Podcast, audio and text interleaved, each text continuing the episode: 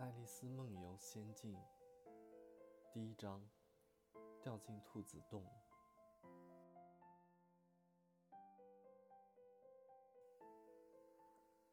爱丽丝坐在岸边姐姐的身旁，无所事事，开始觉得腻烦了。她偷偷瞟了一两眼姐姐看的书，上面没有插图，也没有对话，既没有插图。又没有对话的书有什么用啊？爱丽丝寻思着。于是，她暗自思量，是否值得花点力气站起来采些雏菊做个花环。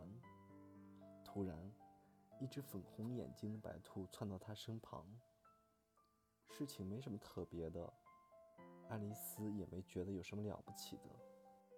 她听见那兔子自言自语地说：“哦，天哪！”哦天哪，我要迟到了。事后，他回想起来，他本该觉得奇怪的，可当时一切都好像是很自然的事。但是，那只兔子当真从背心口袋里掏出一只表，还看了看，然后又匆匆跑了。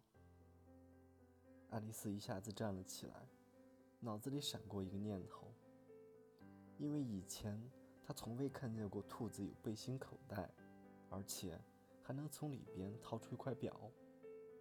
在好奇心的驱使下，他跟在兔子后面越过了一片田野，幸好正巧看见他窜进了灌木丛下的一个大兔子洞。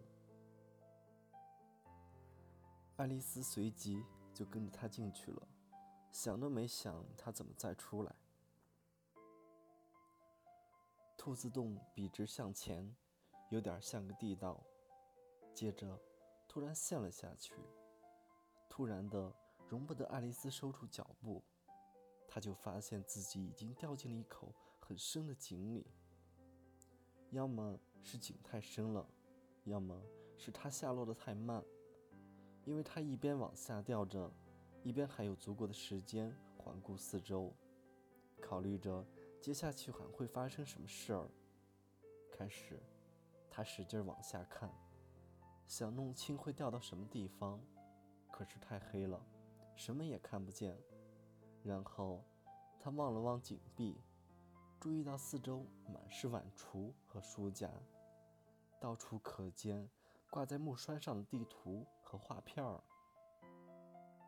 他顺手从架子上拿了一个罐子。上面标着橘子酱。令他大所失望的是，里面是空的。他不想扔掉罐子，因为怕砸死什么人，于是设法把它放进了路过的一个碗柜里。好啊，爱丽丝暗自寻思着，像这样落过一回之后，翻着跟头下楼梯算得了什么？家里人该觉得我多勇敢啊！干嘛？我才什么都不说呢，即使我是从房顶上掉下来，掉呀，掉呀，往下掉个没完了。不知这会儿我掉了有几英里了。他大声说：“我一定离地心不远了。我算算，我想，该有四千英里了。没错，大概就是这个距离。但是……”不知我到了什么纬度。爱丽丝其实自己不懂什么是纬度，也不懂什么是经度，但认为这是此刻可说的最合适的字眼儿。她立刻又说：“不知道我会不会穿地球而过？要是一出来，就到了那些头朝下走路的人们当中，可真太有意思了。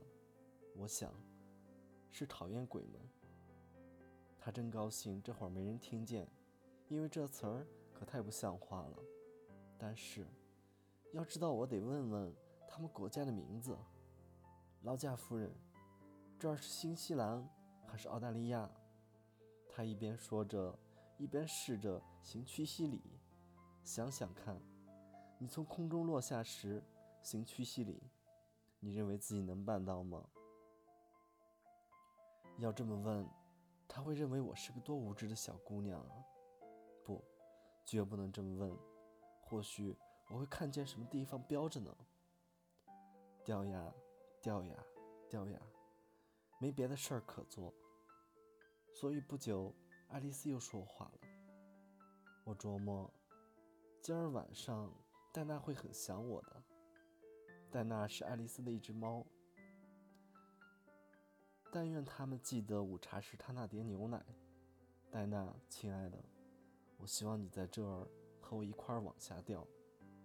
我想空中恐怕没有老鼠，但你可以抓住蝙蝠。你知道那很像老鼠。不过，我不知道猫吃不吃蝙蝠。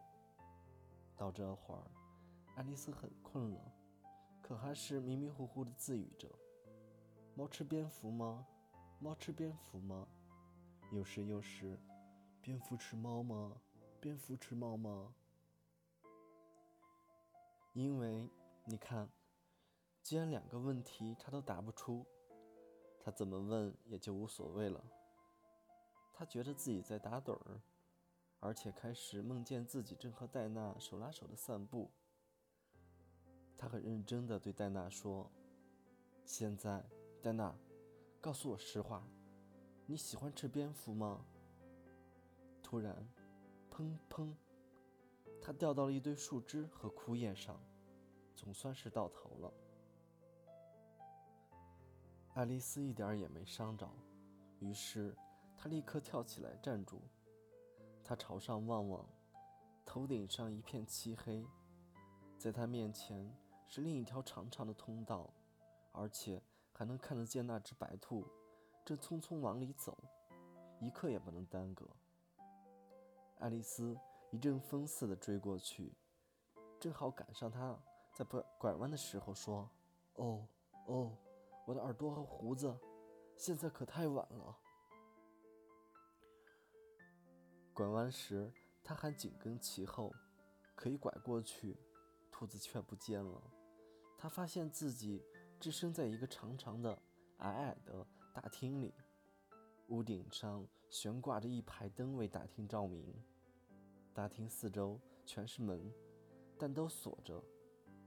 爱丽丝顺着一边转到另一边，每扇门都试了试。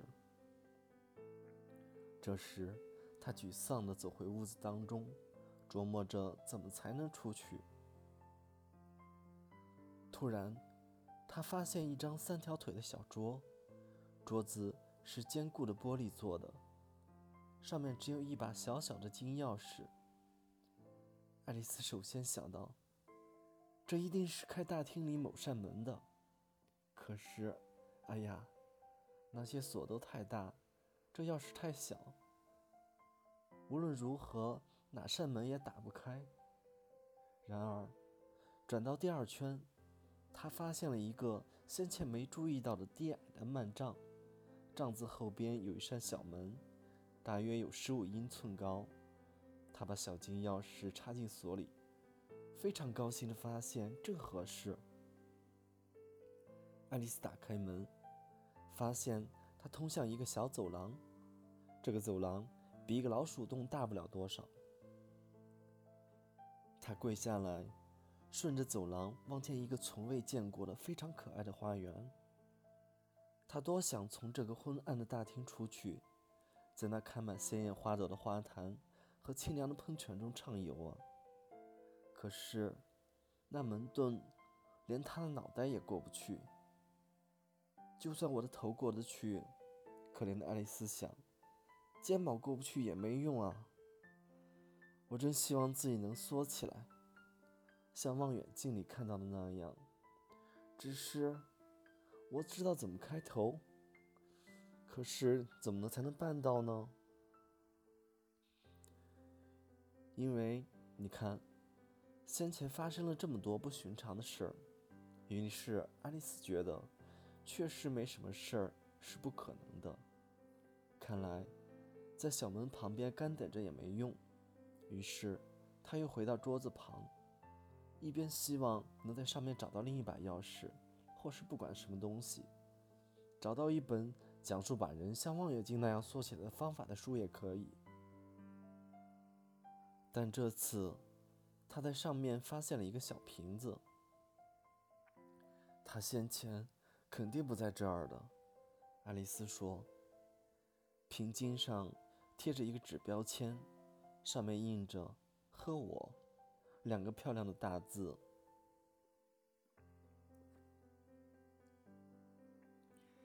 喝掉这个挺不错的，可聪明的小爱丽丝并不急于那么做。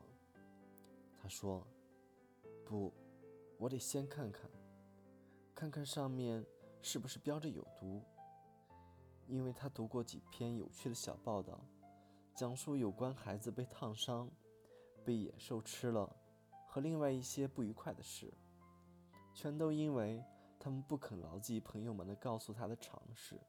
比如，烧红的火棍，要是拿的时间长了，就会烫伤你；如果用一把刀子把手指切个特别深的口子，就会流血。还有，他绝不会忘记这句：如果从一个标着有毒的瓶子里喝了好多，几乎可以肯定，早晚你会死掉的。